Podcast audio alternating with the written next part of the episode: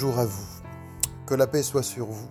Je commence euh, en ce mois de juin 2019 une série de podcasts euh, sur des thèmes euh, très généraux. Ce peut être des thèmes qui sont philosophiques, qui sont sociaux, qui sont politiques, qui sont spirituels. et j'aimerais avec vous échanger quelques réflexions. Ça se fera de façon régulière, à intervalles réguliers, sans qu'il y ait une pression sur la temporalité. Euh, et puis ce sera un voyage à travers un certain nombre de thèmes qui euh, me paraissent importants. D'ailleurs, si vous avez des attentes de ce point de vue-là, je trouverai un moyen de pouvoir communiquer pour que vous puissiez m'en rendre compte. Et donc, voilà, c'est un nouveau moyen de communication en audio autour de réflexions contemporaines. Le thème que j'aimerais aborder pour cette euh, euh, première euh, rencontre est celui qui tourne autour du fait d'apprendre, le verbe apprendre, ce qu'il recouvre, comment est-ce qu'on devrait pouvoir aborder cette question, comment est-ce qu'il faut approfondir notre rapport à apprendre, à l'apprentissage, et voir même parfois les dévoiements qu'il peut y avoir par rapport au fait d'apprendre, par rapport à l'évaluation du fait d'apprendre. Ce que l'on sait déjà, c'est que apprendre, c'est acquérir de la connaissance. C'est acquérir de la connaissance et cette connaissance, elle n'est pas uniquement intellectuelle. Il y a la connaissance intellectuelle, évidemment, mais il y a aussi la connaissance sensible. Nos sens apprennent, nos sens acquièrent aussi un savoir, la façon dont on entend, la façon dont on apprend à voir, la façon dont euh, on sent les choses. Il y a un processus, un apprentissage. Il y a aussi un apprentissage, le fait d'apprendre sur le plan humain, sur le plan des gens qui nous entourent, des êtres qui nous entourent, et déjà même par rapport à nous-mêmes, apprendre vis-à-vis de soi, apprendre vis-à-vis des autres, et puis apprendre vis-à-vis de la nature.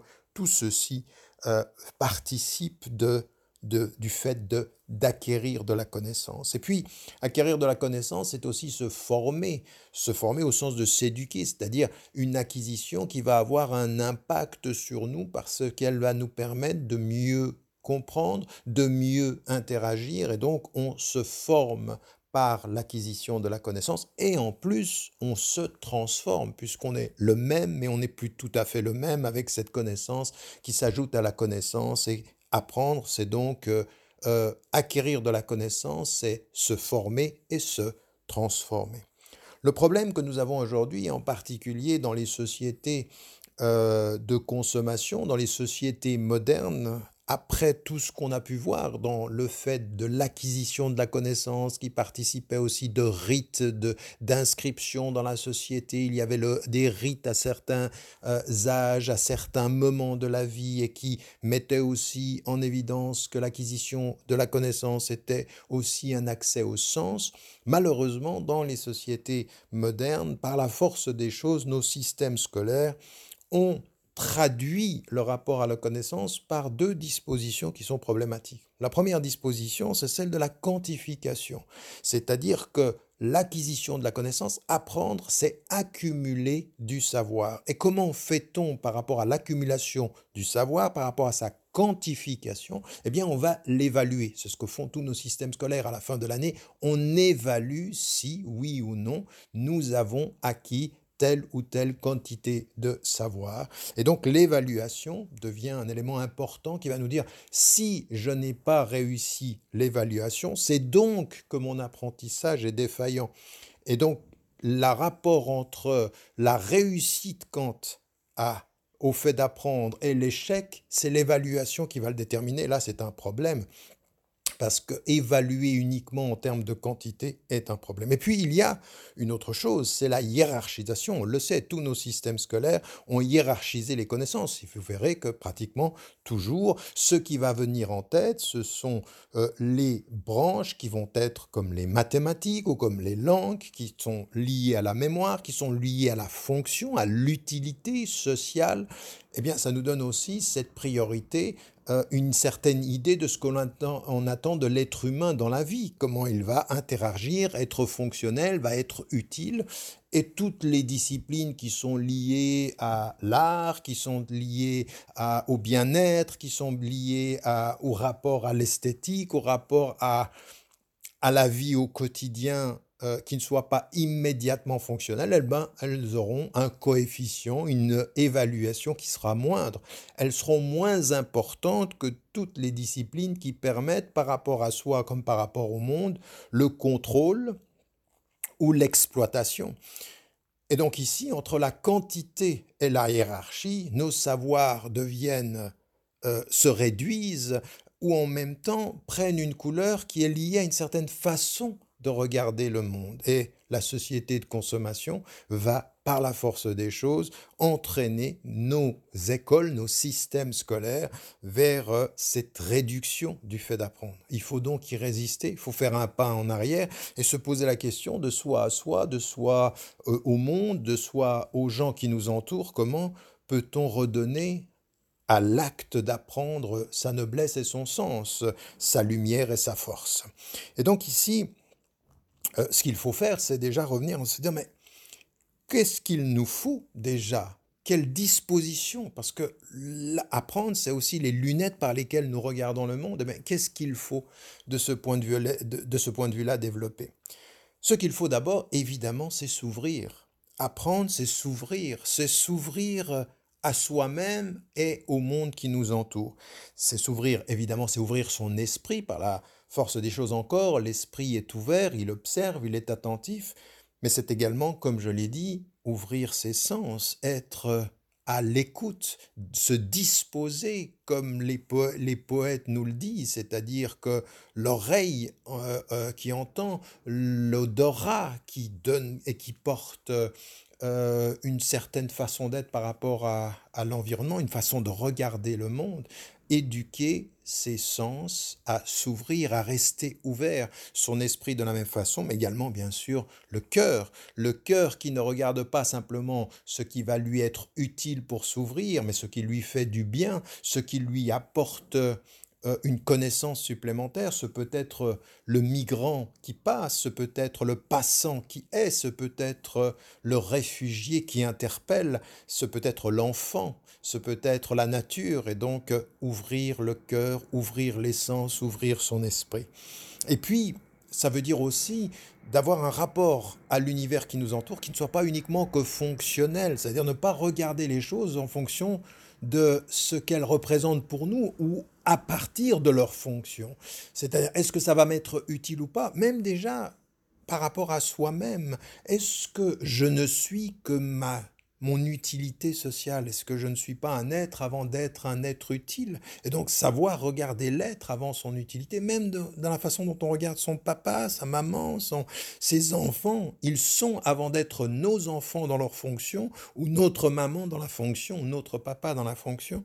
Donc savoir aussi sortir de, du regard de la fonctionnalité pour être dans le regard de l'être, de la présence, simplement donner du sens à ce qui est avant de ne considérer le sens que par l'utilité, voire même d'ailleurs savoir donner de l'utilité à ce qui paraît inutile. Vous savez ce que disait Baudelaire en reprenant Théophile Gautier sur euh, Seul l'inutile est beau, eh bien, il faut même donner de la beauté à l'utile, mais aussi tirer de l'inutile la beauté qui lui donne du sens. Et donc, de ce point de vue, euh, c'est une certaine façon d'observer le monde, euh, une certaine façon, non plus de d'observer le monde en se posant la question quant à nous-mêmes ou, par, ou par rapport à nos semblables ou par rapport à l'environnement, de savoir qu'est-ce qu'il y a à en comprendre pour que ça nous devienne utile, mais comment faut-il sympathiser avec soi-même, avec les gens autour de nous, avec euh, l'univers autour de nous, pour que en sympathie, le sens soit dans cette sympathie et non pas dans l'utilité, dans l'être et non pas dans la fonction, dans la présence et non pas dans l'utilisation. C'est aussi, de ce point de vue-là, se changer soi-même, transformer déjà son rapport au fait d'apprendre pour donner au fait d'apprendre un autre sens que la, euh, la quantification et la hiérarchisation. Ça veut dire aussi que ça commence par cercle concentrique, c'est soi-même déjà, on le sait, toutes les spiritualités le disent. Socrate l'a dit euh, comme une formule qui est devenue euh, éternelle, c'est-à-dire connais-toi toi-même. Eh bien, toutes les spiritualités nous le disent, toutes les philosophies nous le disent. Ça veut dire se connaître soi-même en ce que l'on est, connaître les gens qui sont autour de nous, connaître euh, nos voisins, mais aussi connaître le monde autour de nous, être sensible ouvert aux détails, à l'ordinaire, pour faire, comme disait Baudelaire, de cet ordinaire de l'extra-ordinaire, parce que chaque chose qui est là, dans l'apprentissage qu'on peut en avoir, peut se transformer à nos yeux, peut avoir une autre valeur, et cette valeur-là, de ce point de vue-là, nécessite une attention. Et là, on en vient à un élément aussi qui est important dans toute cette disposition. Loin de, encore une fois, de ce qu'on nous impose en matière de apprendre, c'est évaluer, évaluer, c'est hiérarchiser, eh bien c'est des dispositions de l'être. À ces dispositions de l'être, la première des choses qu'il faut, il faut que nous renouons, surtout dans un monde où on sent que nous sommes blasés, où nous sommes euh, totalement bombardés d'informations, eh bien, il faut renouer avec la curiosité. La curiosité saine, observer le monde et avoir envie de mieux voir, de mieux regarder, de mieux entendre, de d'être plus attentif. Donc, une curiosité l'émerveillement vis-à-vis du monde vient aussi de cette curiosité. Ça s'entretient, la curiosité. C'est-à-dire, c'est une certaine façon de regarder, c'est une certaine façon d'entendre, c'est une certaine façon d'être présent. Et, ça demande bien sûr de travailler son attention, être plus attentif vis-à-vis de soi-même, mes réactions, comment je suis. Non pas devenir le policier de ses réactions pour les juger, mais être en sympathie avec ses propres réactions, être en sympathie avec son rapport au monde, être en sympathie avec sa propre solitude, être en sympathie avec son univers, avec son voisin, avec la nature, avec le vent, avec euh, le bruit, avec la musique autour de nous, la musicalité du monde. Il y a de la musique dans le monde. Et cette musique, il faut y être attentif. Il ne faut pas penser, passer à côté de la musique du monde. Il ne faut pas penser euh, à côté de la lumière de ce monde. Et plus on sait, et plus on se rend compte qu'on ne sait pas. C'est encore la formule socratique. Je sais que je ne sais rien. Et là aussi, tous ceux qui se sont lancés, qui, ont plongé dans l'océan de savoir, se sont rendus compte que l'océan était plus que l'océan qu'ils envisageaient avant d'y plonger. Et donc, c'est un, un océan énorme. Il est insondable. Et donc, immédiatement, ça nous amène à l'humilité. Et là aussi, apprendre, c'est sympathiser avec euh, un espace qui va nous rendre humbles. Cette humilité, elle est une des dispositions de l'apprentissage, et puis bien sûr, dans, avec humilité, avec euh, attention, avec curiosité, eh bien, savoir aussi organiser son savoir. Pas forcément lui donner des priorités, mais l'organiser, parce que le savoir chaotique euh, ou qui euh, ne serait pas d'une certaine façon organisé pour nous, eh bien, pourrait être contre-productif. Il faut donner de soi à soi, de soi au monde, un ordre à son savoir. Qu'est-ce qui est le plus utile? Qu'est-ce qui est le plus important pour moi? Comment est-ce que je vais me déterminer par rapport à ce savoir? Et c'est cela, c'est ces dispositions-là. Ces dispositions-là, elles demandent de prendre du temps. Apprendre, c'est prendre son temps. C'est prendre soin de soi et prendre son temps. Et ça veut dire résister, bien entendu, à l'impératif de la euh, de la société de consommation par la force des choses.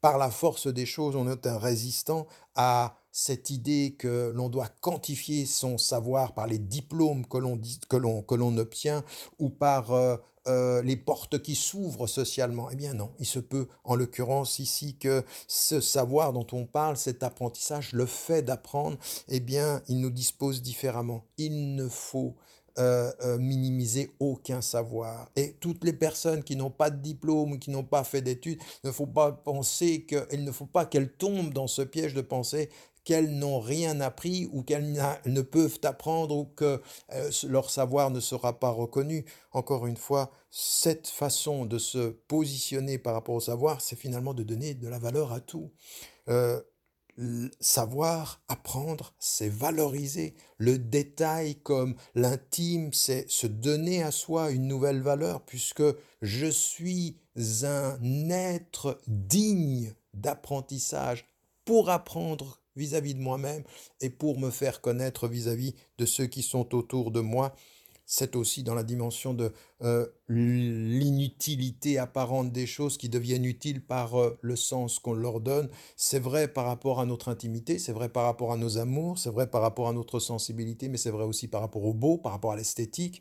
Euh, ça renverse, ça transforme, c'est presque une transmutation des valeurs que l'on nous impose, où on donne tout à coup de la valeur aux choses qui sont sans qu'on les évalue, qu'on donne de la valeur à la beauté que l'on n'évalue pas, qu'on donne de la valeur à l'apprentissage par l'amour que l'on n'évalue pas. On ne met pas une note à ce que l'amour nous apprend. On ne donne pas une note à ce que la beauté euh, fait naître en nous. On ne donne pas une note. On constate, on a appris, on a grandi, on s'est formé, on s'est transformé. Et ça veut dire, bien sûr, que euh, c'est un dialogue profond de soi avec soi-même. Ce que la société de, consommation, euh, malheureusement, parfois nous fait croire, tu es parce que tu es capable d'acquérir, eh bien, l'apprentissage ici est tu es parce que tu es capable de te dire, de te parler, de communiquer avec toi-même, de communiquer avec euh, euh, tout ce qui t'entoure et qui apparemment n'a pas de valeur, mais qui prend une valeur parce que tu lui la donnes, parce que tu la regardes différemment, parce que tu la fais grandir, parce que tu te transformes en la transformant,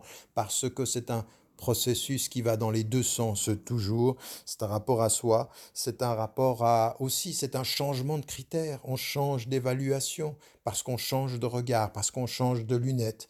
Et que, alors, apprendre prend tout son sens. Un sens euh, d'édification personnelle, de, de, véritable d'exigence vis-à-vis de soi que personne ne peut intervenir. Parce que c'est d'une certaine façon aussi euh, une autonomie que l'on acquiert, une, euh, un certain type de rapport euh, à soi-même, au monde, à ceux que l'on aime, en sachant que tout est objet d'apprentissage, tout peut nous apprendre, notre propre élève nous apprend, nos enfants nous apprennent, le monde nous apprend, le pauvre nous apprend, l'insignifiant nous apprend, si et seulement si nous sommes disposés à la curiosité, à l'humilité et à la, au développement, à la transformation de soi à soi.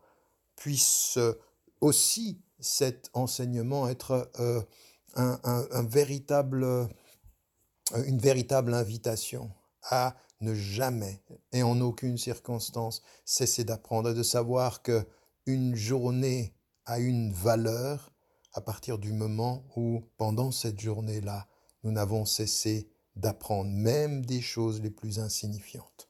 Voilà, c'est une première réflexion sur l'apprentissage. Nous nous retrouverons dans d'autres podcasts.